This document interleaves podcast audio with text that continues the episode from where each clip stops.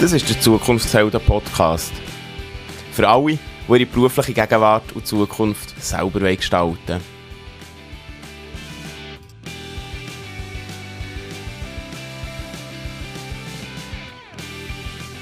Du hörst die Stimme von mir. Mein Name ist Ben. Herzlich willkommen zu einer neuen Folge des Zukunftshelden Podcasts. Mein Gast heute ist Juri. Ihn habe ich über einen LinkedIn-Post kennengelernt. Da ging es nämlich darum, dass ich selbst äh, lange Zeit Außenseiter war und er hat dann da äh, etwas dazu kommentiert. Da kommen wir nachher gleich drauf. Herzlich willkommen und schön nimmst du dir die Zeit. Sehr gerne, lieber Ben. Schön, dass ich da sein kann. Ja, du hast geschrieben ähm, auf die Thematik, dass ich Außenseiter war, draußen stand, an der Linie stand, hast du geschrieben, lieber ein eigener fester Stand am äußeren Rand, als versunken mitten in der Oberfläche. Schaust du von außen auf das Ganze, kannst du mehr erkennen. Mhm. Das schien mir dann, als hättest du da auch eigene Erfahrungen oder auch einen ja. Blick auf diese Seite von das, außen.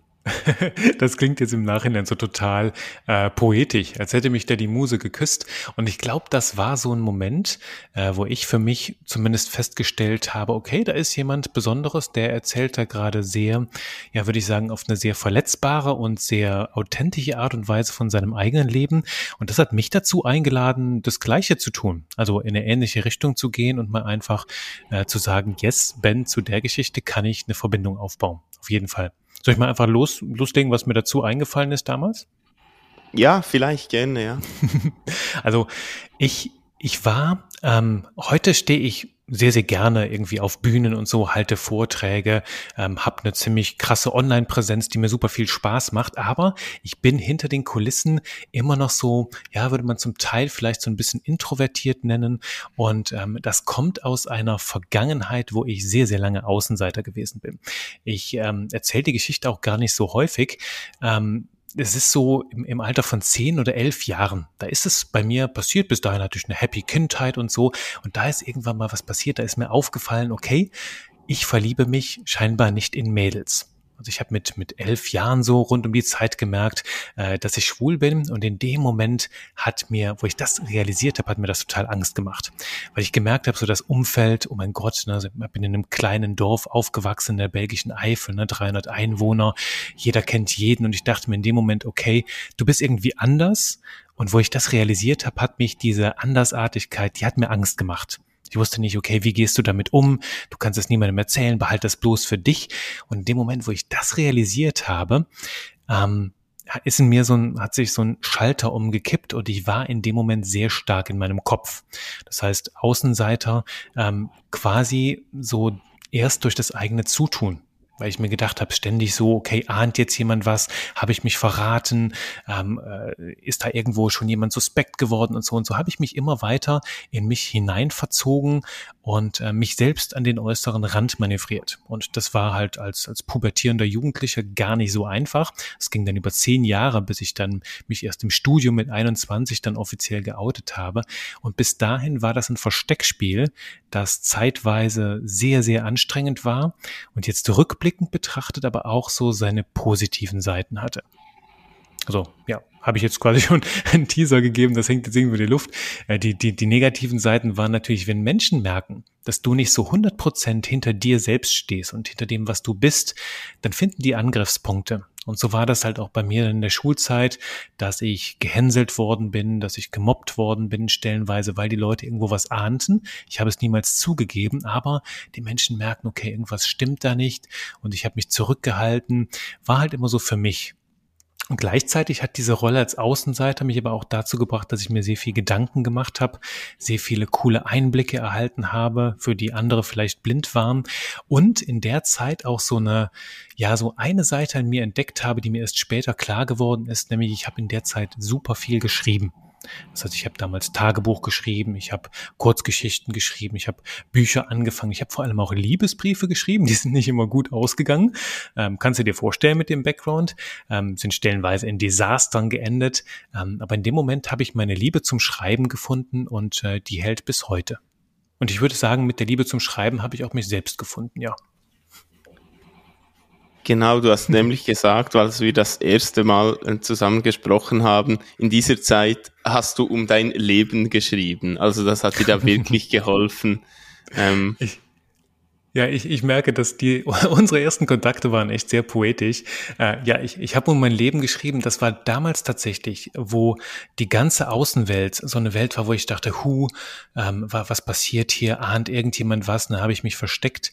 In der Zeit war so das Schreiben, meine Worte für mich war ein Weg, diese ganzen Gefühle, Gedanken zu kanalisieren, rauszubringen, zu Papier zu bringen, damit diese Energie, die in mir war, so ein bisschen raus konnte. Das hat mich damals damals ganz, ganz ähm, massiv bewegt und auch erleichtert. Und äh, in der Zeit habe ich sehr, sehr viel darin geübt, ne, Gefühle in Worte zu fassen und ja, habe um mein Leben geschrieben, um mit diesen ganzen Irrungen und Wirrungen irgendwie klarzukommen. Und das dann in den verschiedensten Formaten. Könnte man sagen, das ist oder war die Grundlage für das, was du heute tust, nämlich du bist Texter? Ja, ich bin heute Texter. Man nennt es auch äh, Copywriter, also Texter, Verkaufstexter, in erster Linie auch Trainer für Verkaufstexte. Das heißt, ich gebe diese, diese, diese Fähigkeit heute, vermittle das auch an andere weiter. Und ja, ich habe das damals gemerkt, dass das etwas in mir war, aber ich habe es lange Zeit noch immer so runtergespielt. Also ich habe dann äh, hab Germanistik, Anglistik studiert, bin dann aber nach dem Studium in einen Marketingkonzern rein, war fünf Jahre lang Marketingmanager, bevor das dann wirklich mal mir klar geworden ist, was ich wirklich will. Weil, weißt du, du gehst ins Abi, weil du was gut kannst. Ne? Ich konnte irgendwie immer gut Sprachen. In Mathe, Physik, Chemie war ich nicht so gut. Und dann war es natürlich klar, jemand mit so einem guten Abi in Sprachen, der studiert dann auch Germanistik, Anglistik. Weißt du, dann treibt so die Außenwelt dich in eine Richtung, wo du dann halt einfach sagst, ja, okay, mache ich mit, klingt gut. Und irgendwo hatte ich da immer den Eindruck, dass andere so bestimmen, in welche Richtung es geht. Dabei hat mich niemals irgendjemand gezwungen, aber ich habe mich einfach so treiben lassen und habe erst spät erkannt, dass diese Fähigkeit zu schreiben, dass das das ist, was mir wirklich am Herzen liegt und dass es etwas ist, das nicht jeder kann. Und ähm, das äh, durfte mir erstmal klar werden, bis ich diese Fähigkeit dann wirklich umarmt habe und jetzt heute, ja, seit, seit sechs, sieben Jahren mein ganzes Leben drumherum aufgebaut habe. Und äh, seitdem, ja, gehe ich einfach voll in mir auf und äh, entwege, äh, äh, erlebe Entwicklung wie, wie nie zuvor. Also geht exponentielles Wachstum im Moment, halt einfach, weil ich genau das tue, was mir am meisten liegt und wozu ich eine sehr, sehr innige Verbindung habe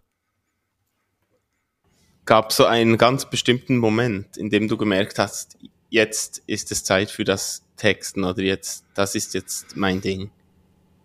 Ja, ich habe ich hab als Marketingmanager immer mal wieder Texte geschrieben und ähm, habe in der Zeit auch einen Blog nebenbei geführt, ähm, habe überall geschrieben, habe Kurzgeschichten geschrieben, habe mehrere Bücher angefangen, werde davon in Zukunft auch einige zu Ende bringen, aber jedes Buch hat so seine Zeit und seine Entwicklung. Und ich habe das gemerkt, irgendwann gab es so einen Teil in mir, der geschrien hat, der nur noch schreiben wollte. Und wo ich mir gesagt habe, hey, ich kann da scheinbar eine Sache ziemlich gut, aber dennoch verbringe ich einen Großteil meiner Zeit mit Dingen, die, die trotzdem cool sind, aber die mich nicht voll erfüllen.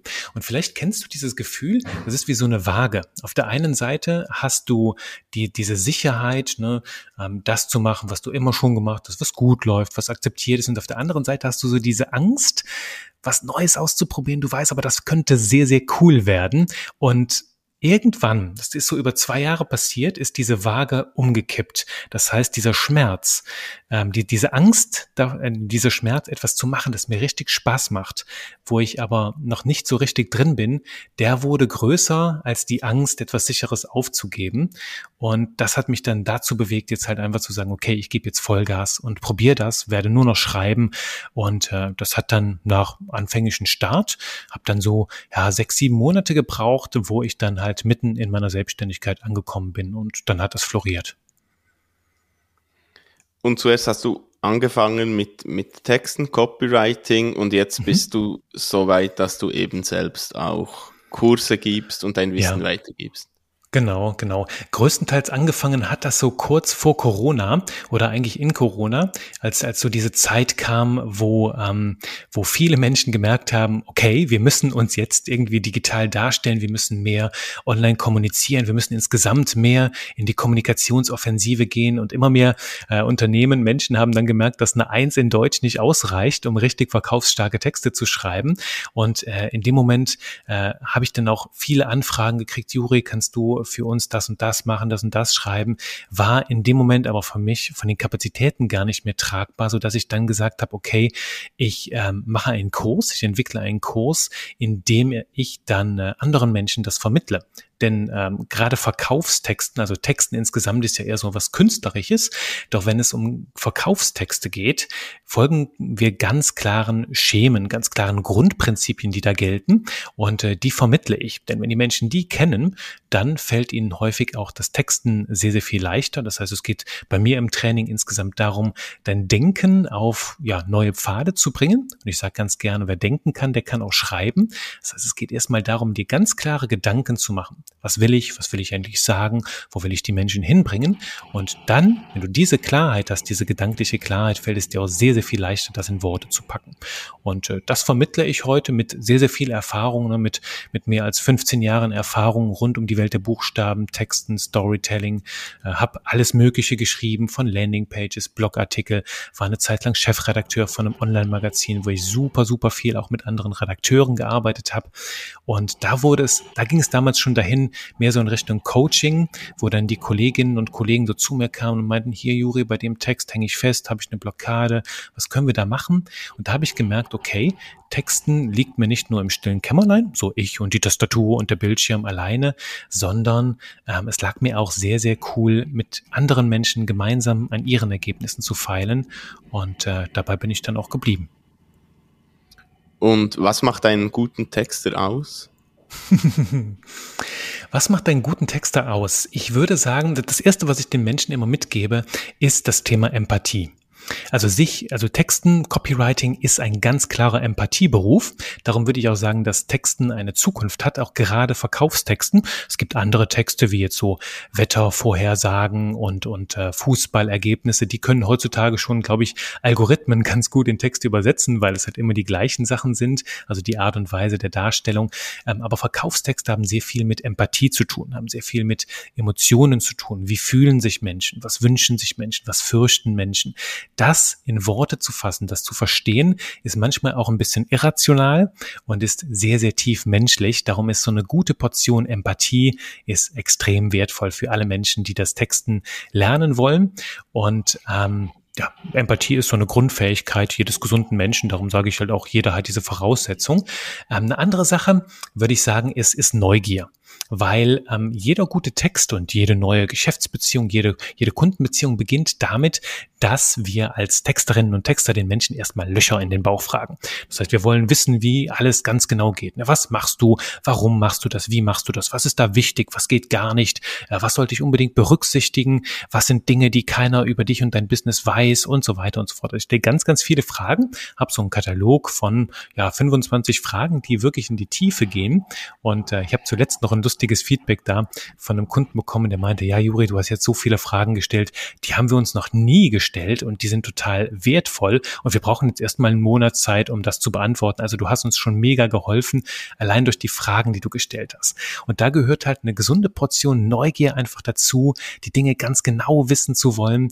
Und je tiefer du in die Details gehst, je, je tiefer du eintauchst, je mehr Tiefgang du mitbringst, desto klarer werden auch die Gedanken und desto leichter kannst du später schreiben. Das heißt, es gehört alles zusammen. Also dich einfühlen, genau beobachten, deiner Neugier folgen. Und jetzt brauchen wir noch irgend so eine dritte, ne?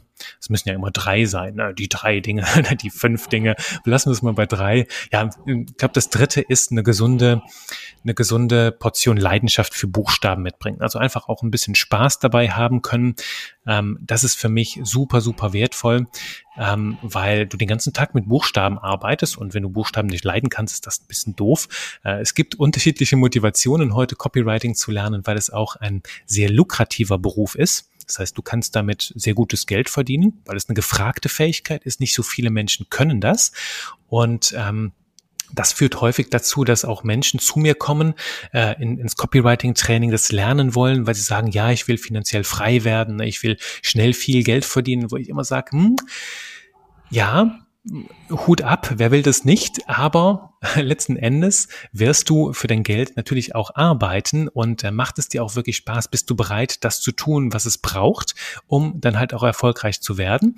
Denn die Magie, warum Copywriting so wertvoll ist, ist, dass wenn du jetzt, jetzt Ben zum Beispiel, sagen wir mal, du hast einen Shop oder du hast eine Website und die bringt dir im Jahr, gehen wir mal einfach so, sagen wir mal, du verdienst im Jahr 100.000 Euro mit deiner Website und wir gehen hin und optimieren deine Texte, sodass du im Jahr auf einmal 200.000 Euro verdienst, weil du einfach die Kunden viel besser überzeugst, dass die Menschen sich gut aufgehoben fühlen, mehrfach bei dir kaufen. Was wären dann diese Texte wert? Ne, die, also wenn du 100.000 Euro mehr Umsatz damit machst, würde es ja überhaupt, äh, wäre es ja ein No-Brainer, wenn die Texte dann 10.000 Euro kosten würden. Das heißt, Menschen sind heutzutage bereit, sehr viel Geld in gute Texte zu investieren, wenn sie halt auch merken, oh, da tut sich was an der Wirkung. Ich habe mehr Wirkung damit, ich erziele andere Ergebnisse damit und das macht Copywriting halt ähm, so wertvoll.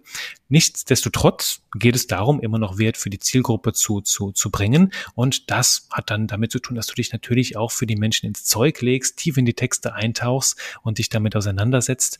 Und äh, darum sollte die Leidenschaft für Buchstaben auf jeden Fall ähm, ganz vorne mit dabei sein. So, das sind so die drei Punkte. Leidenschaft für Buchstaben, Empathie und Neugier. Ich glaube, das ist eine gute Kombi zum Start. Alles andere lernst du dann bei mir. und dann hört man ja auch immer wieder, dass Menschen oder gerade Schriftsteller vielleicht auch Schreibblockaden haben. Wie, wie ist das? Kennst du das auch? Und falls ja, wie gehst du damit um? Schreibblockaden, ja. Schreibblockaden kenne ich auch. Tatsächlich allerdings in den letzten zwei, drei Jahren deutlich weniger, weil ich für mich ähm, einiges an Fortbildung gemacht habe, wo ich damit gearbeitet habe, einiges aber auch experimentiert habe, ausprobiert habe, wo ich halt heute sage, so wirklich vor einem leeren Blatt Papier sitze ich schon ewig nicht mehr, weil ähm, es häufig ein, ein Thema mangelnder gedanklicher Klarheit ist. Ne? Ich habe ja eben diesen, diesen mein, mein Motto genannt, ne, wer denken kann, der kann auch schreiben. Es funktioniert auch andersrum, wenn die Gedanken nicht klar sind, dann fällt es dir auch schwer, Wörter zu finden. Und häufig liegt es dann daran, dass irgendwo noch eine Frage unbeantwortet ist oder dass du ganz, ganz häufig der größte Punkt ist bei Schreibblockaden, du weißt gar nicht, was du überhaupt willst. Das heißt, du weißt gar nicht, wo du mit deinen Texten hin willst und wie willst du dann einen starken, schönen, zugespitzten, pointierten Text schreiben, wenn du gar nicht weißt, was will ich überhaupt von den Menschen. Und darum ähm, geht es bei mir sehr, sehr stark darum, dich ins Schreiben zu bringen. Also einfach mal drauf loszuschreiben und zu schauen, okay, wohin führen mich meine Gedanken? Das nenne ich Gedankensafari. also einfach mal losschreiben und du guckst, oh, wohin geht's denn? Hier mal einen Weg reinschlagen, da und dann schaust du, wohin dich die Worte führen. Das ist die eine Richtung. Die andere Richtung ist, dir halt erst die Fragen zu stellen. Also auch da habe ich eine Reihe von Fragen, die deine Aufmerksamkeiten leiten. Ne? Äh, wo hole ich die Menschen ab? Wo wollen die Menschen eigentlich hin? Wie gelingt mir das bei dieser Reise? Was möchte ich dass die Menschen tun, dir diese Fragen klar zu machen, ein klares Ziel zu haben und dann darauf hinzuschreiben. Und da gibt es dann verschiedene Formeln, mit denen kannst du arbeiten, Textformeln, um dich dann ins Schreiben zu bringen, wo du ganz klar weißt, okay, ich überlege mir jetzt zum Beispiel, wo stehen die Menschen, wo fangen die an, wo will ich die hinbringen und was passiert dazwischen kann ich dir auch ganz kurz ein, Beispiel geben. Ne? Das ist die BAP-Formel, von der ich hier rede, also BAB, nicht wie die Band BAP, die gibt's auch, die schreibt man aber mit P. Ähm, die BAP-Formel steht für Before After Bridge, das heißt, du hast so eine Art Vorher-Nachher-Brücke. Du beschreibst in dieser, in dieser Formel beschreibst du zuerst, wo starten die Menschen, wo stehen sie, bevor sie mit dir zusammenkommen. Dann das After, wo bringst du sie hin, wo stehen die Menschen am Ende der gemeinsamen Reise mit dir und wie ist das B dazwischen, also die Brücke welche Brücke baust du dazwischen? um Menschen von der einen Seite auf die andere zu bringen. Und ich habe da eine Kundin, um dir das mal ganz konkret zu machen, ne? Vorher-Nachher-Brücke, eine Kundin, die zum Beispiel Coaching Cards erstellt. Das heißt, die bauen Sets von Coaching Cards, mit denen du äh, jeden Tag eine andere Aufgabe hast und dich dann persönlich weiterentwickeln kannst. Einfach du heißen die. Und die haben zum Beispiel so ein Liebeskummer-Coaching-Set. Ich glaube, das richtet sich so an Mädels zwischen 12 und 18 Jahren. Und da geht's dann dabei darum, dass du Karten hast, 30 Karten, einen Monat lang jeden Tag eine Aufgabe machst und dann deinen Liebeskummer überwindest. Und da könntest du die BAP-Formel jetzt anwenden. Vorher Anspruch? Wo stehen die Menschen ganz am Anfang? Ja, die sind quasi ähm, im Herzschmerzen, stecken im Liebeskummer fest. Wo wollen die hin? Die wollen, ja, die wollen wieder rein in die Lebensfreude. Die wollen wieder mehr erleben. Die wollen wieder, dass es ihnen gut geht. Und was ist die Brücke dazwischen? Das ist dann häufig das Angebot, das Produkt, die Dienstleistung. Ne, das sind dann in diesem Fall äh, das Liebeskummer-Coaching von einfach du. Und wenn du das jetzt zusammensetzt, kriegst du schon eine gute Headline oder einen kleinen Anzeigentext. Es würde dann lauten, äh, zum Beispiel raus aus dem Herzschmerz, rein in die Lebensfreude mit dem Liebeskummer-Coaching von einfach du. Und da hast du in einem Satz quasi zusammengefasst, was habe ich davon, was macht das für mich und schon einen ziemlich starken Werbetext. Und du merkst, wie du anhand von diesen Formeln sehr schnell so Struktur in deine Gedanken bringen kannst, ähm, die dir dann auch dabei hilft, starke Texte zu formulieren. Das war jetzt eine sehr, eine sehr weitreichende Antwort, aber ich habe es gerne, die Dinge auch an Beispielen ganz konkret zu machen, damit du nicht so, nicht nur im Kopf begreifst, okay, klingt logisch, sondern auch ein Gefühl hast, eine kleine Geschichte dazu hast, dann, dann wirkt das nachhaltig, finde ich. Ja, super, genau. Einfach einmal beginnen und, und schauen, was passiert. Eben vielleicht auch mit dieser Schreibsafari als, Gedankensafari, als Lösung für, für, eine, für eine Blockade oder so. Ja, jetzt, die meisten Jobs oder Dinge, die man tut, haben ja irgendwie so Sonnenseiten oder das, was, was wirklich toll ist daran. Was ist ja, das für ja. dich an deinem Job? Das wirklich Tolle ist, das Funkeln in den Augen der Menschen zu sehen, wenn sie so ihre Botschaft entdecken. Wenn sie so sagen, ja, die Texte auf meiner Website, die stehen genau das da, äh, was, was ich vertrete, wofür ich stehe, was ich fühle. Und wenn dann plötzlich diese Gefühle nach außen sichtbar werden, das ist so für mich der größte Moment der Erfüllung. Ja. Ja. Und Schattenseiten? Oh, Schatten. Schatten, ja, die gehören immer dazu. Ne? Und wenn wir nicht darüber sprechen, äh, dann, dann ist es irgendwo, etwas verharmlosen. Ich habe lange Zeit darüber nachgedacht, so über diesen Geniekult, ne, dass du, äh, dass, dass nach außen viele Menschen so brillant wirken und wie die größten Genies. Es liegt aber häufig daran, dass sie die Schattenseiten sehr, sehr gut verbergen können. Und äh, merkst du sehr schön auch zum Beispiel bei Steve Jobs, der nach draußen immer gefeiert wird, zum Beispiel als der Erfinder des iPhones, ne, als der das große Genie, das uns die diese wunderbaren Sachen mit reingebracht hat. Und wenn du seine Biografie liest, dann merkst du, dass Steve Jobs lange Zeit die, der, der große Bremser war, der Zweifler am iPhone und sein Team hat das eigentlich entwickelt und er stand der Entwicklung immer nur im Weg, bis ihm sein Team endlich es geschafft hat, ihn zu überreden, dass es gut ist. Ähm, das heißt, da halt auch zu schauen, was sind die Schattenseiten, ist total richtig, um ein gesamtes Bild zu kriegen. Und ich würde sagen, die Schattenseiten an meinem Job sind das, was ich unter Frustrationstoleranz verstehen würde. Das heißt, du brauchst, und das glaube ich in allen kreativen Berufen, eine hohe Frustrationstoleranz. Also gibst du sofort auf, sobald es mal nicht klappt, gibst du sofort auf, wenn du eine kleine Blockade hast, oder hast du ja die, die, die, die Energie, auch das Standing, die Power, dich da durchzubeißen und einfach weiterzumachen gegen jeden Widerstand. Denn am Ende von so einem Einsatz winken meistens die kreativsten Ideen, die schönsten, die schönsten Momente, die schönsten Erkenntnisse. Und ich glaube, das ist so ein bisschen die Schattenseiten, auch manchmal in so einer Situation sagen zu können, Mensch, jetzt läuft's aber gar nicht und dann natürlich ein bisschen Abstand zu gewinnen, aber trotzdem weiterzumachen und dich nicht unterkriegen zu lassen. Das gehört auch dazu, ja. Wenn wir noch einmal so zurückschauen in, in deine Anfänge, Heute mhm. bist du ja im Traumjob, könnte man wahrscheinlich sagen. Gab es da auch so Förderer, die, die dich unterstützt haben oder die eine Schlüsselrolle hatten in diesem Prozess? Förderer, oh ja, jede, jede Menge. also wenn ich zurückblicke, glaube ich, war das ähm, ähm, mein Deutschlehrer, der ganz am Anfang so die Leidenschaft für Literatur und Geschichten in mir geweckt hat. Also so Geschichten, Stories, das waren das, was mich immer schon begeistert hat. Aber als kleiner Junge sehr, sehr gerne Star Wars gelesen, Herr der Ringe, verschlungen und mich immer für Geschichten begeistert und mein Deutschlehrer hat mich damals ermutigt, dieser Leidenschaft zu folgen.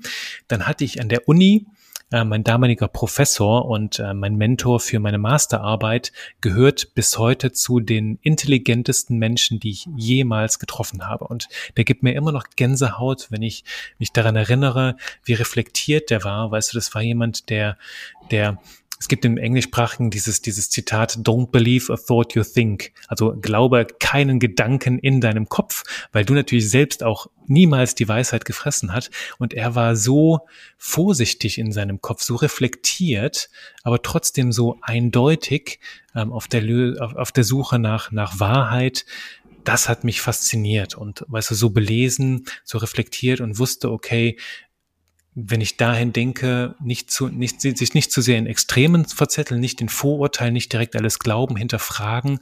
Und das bedeutet nicht, dass der sehr zögerlich war, aber der hat, dem konntest du halt nicht einfach sowas verkaufen. Der war sehr reflektiert und dadurch ähm, sehr inspirierend, wie viel Tiefgang der vermitteln konnte. Und das ist etwas, das, das wünsche ich mir heutzutage in unserer Welt einfach ein bisschen mehr, weil häufig die Menschen, die laut sind, sind die, die die einfachen Lösungen haben. Ne? Die sagen, die, du kannst es dir bequem machen, wir machen das einfach so und so. Nur das, das, was am populärsten ist, was am einfachsten ist, ist nicht immer das, was dir auch wirklich am besten tut. Das finde ich insgesamt so mit unserer Kultur. Ähm, weißt du, wir leben in einem Zeitalter, wo wichtige Menschen, also auch Politiker, größten Wert darauf legen, möglichst populär zu werden, also von allen beliebt zu sein. Aber wir sind gleichzeitig in einer Zeit, in der es auch manchmal nach unpopulären Entscheidungen verlangt, ne? wo, wo wir sagen, zum Beispiel jetzt mit dem, mit dem Klimathema, wir können nicht ewig so weitermachen. Wir müssen irgendwo mal was tun, was nicht so bequem ist. Und da gilt es halt auch, unpopuläres vermitteln zu können. Und das fehlt mir so ein bisschen heute, diese, dieser Tiefgang und nicht nur schnelle, oberflächliche Antworten. Und das waren so die, die größten Mentoren. Bei meiner Arbeit dann im Job hatte ich auch eine Mentorin, die war eine, eine ehemalige Texterin, also war auf einem ähnlichen Weg wie ich. Von der konnte ich viel lernen. Und ähm, als ich dann selbstständig war, habe ich mir die Mentorinnen und Mentoren selbst gesucht. Und das habe ich bis heute so, dass ich quasi immer so zwei bis drei Menschen habe, die mich begleiten auf meinem Weg, mit denen ich Sparring mache und was meiner Entwicklung unglaublich hilft, äh, weil es mir hilft, die Welt durch andere Augen zu betrachten und neue Aspekte von mir selbst kennenzulernen. Und das ist etwas, das lege ich wirklich jedem am Her ans Herz, wirklich die Menschen zu suchen, die dir auch unverblümtes, mal direktes Feedback geben, was aber sehr, sehr gut ist für dein Wachstum. Du hast vorhin gesagt, nicht ähm, nur vielleicht nicht nur die Lauten sollen gehört werden. Jetzt ist natürlich so, so Copywriting, Texten, mhm. da könnte man dich auch ähm, buchen vielleicht für genau das, um sich gut und schön und schöner und größer darzustellen, als man ist. Lehnst du auch Aufträge ab? Ja, ja. Sehr viel sogar, weil ich ähm, neben dem Training gar nicht die Möglichkeit habe, alles anzu, anzunehmen. Und ich bin ein Freund davon, dass es die Menschen selbst lernen. Denn äh, das sagte mein, mein Professor an der Uni auch immer wieder. Ne? Wenn, wenn jemand zum Beispiel ähm, Fehler in der deutschen Grammatik macht, dann kannst du das jedes Mal für ihn kombinieren, äh, korrigieren. Oder du gehst einfach einmal hin und erklärst den Leuten, wie es halt richtig gut geht. Und in dem Moment wird halt alles sehr, sehr viel leichter. Dann machen die Menschen die Fehler nicht. Und so handhabe ich es auch im Copyright Copywriting. Das heißt, ich vermittle den Menschen lieber, warum gute Texte so und so aufgebaut ist, wie es besser geht, wie sie ihr Denken auf die spannenden Bahnen bringen, weil davon haben sie langfristig mehr. Und ähm, das habe ich zum Beispiel erlebt jetzt in einer Situation, wo ich dann Texte, Landingpage-Texte für einen Kunden geschrieben habe und der hat danach dann nochmal, ja, optimiert, sage ich jetzt mal zwischen Anführungszeichen, und hat sehr, sehr vieles von der Wirkung kaputt gemacht. Wo ich dann auch für mich gesagt habe, yo, ähm, das ist jetzt schade, weil die Texte ihre Wirkung verlieren, weil er nicht verstanden hatte, warum die Kommunikation, die Tonalität, die Wortwahl so und so war, der Aufbau der Texte.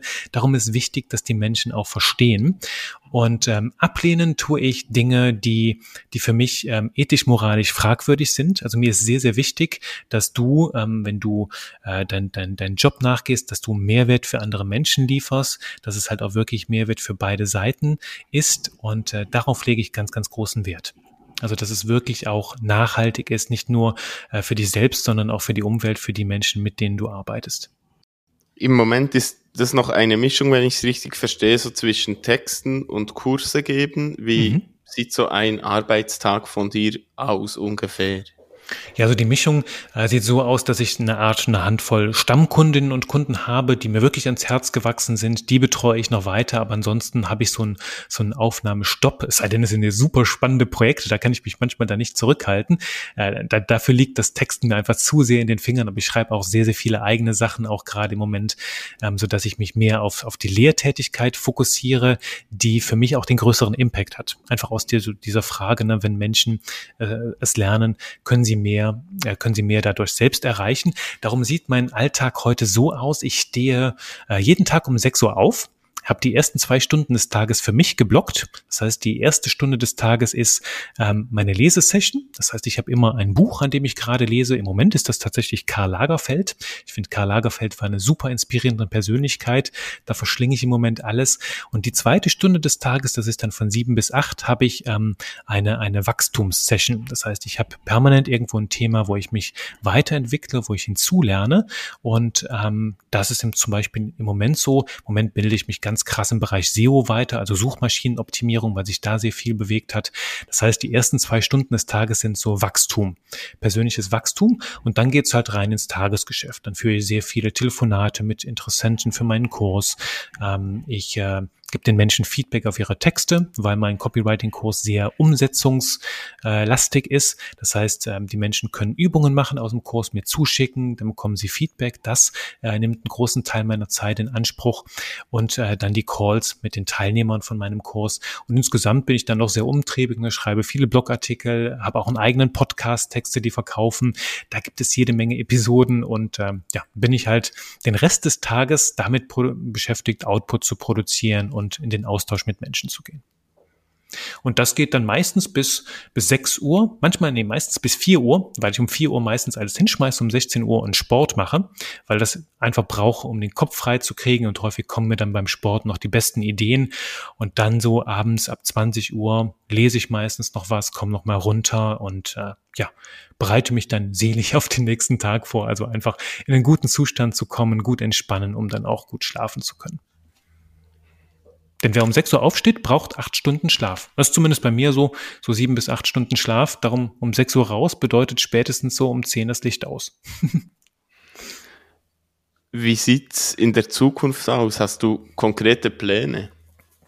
Konkrete Pläne für die Zukunft? Ähm, ja, ganz konkrete Pläne ist, äh, da bin ich ganz gespannt, wie das jetzt so laufen wird, aber ich werde dieses Jahr ähm, nach Florida fliegen, in die Vereinigten Staaten und da meinen NLP-Trainerschein machen. Das heißt, äh, neurolinguistisches Programmieren bin ich ein ganz großer Fan von, ähm, ist ein Bereich der Kommunikation mit dir selbst und auch mit anderen Menschen, wo ich sehr, sehr neugierig bin, sehr großen Wert sehe, mich noch weiterbilde. Das heißt, in meinem Kosmos dreht sich alles rund um die Kommunikation mit dir selbst und mit anderen. Da ist Copywriting Marketing ein phänomenal großes Thema, da ist Sprache ein großes Thema, da ist ähm, ja, auch dieses NLP. Wenn du das nicht kennst, neurolinguistisches Programmieren, lege ich dir auf jeden Fall ans Herz, da mal reinzuschnuppern. Es geht im Grunde genommen darum, dich selbst und andere Menschen besser zu verstehen, zu verstehen, warum tickst du, wie du tickst und wie kriegst du dich vielleicht da auch ein bisschen verändert.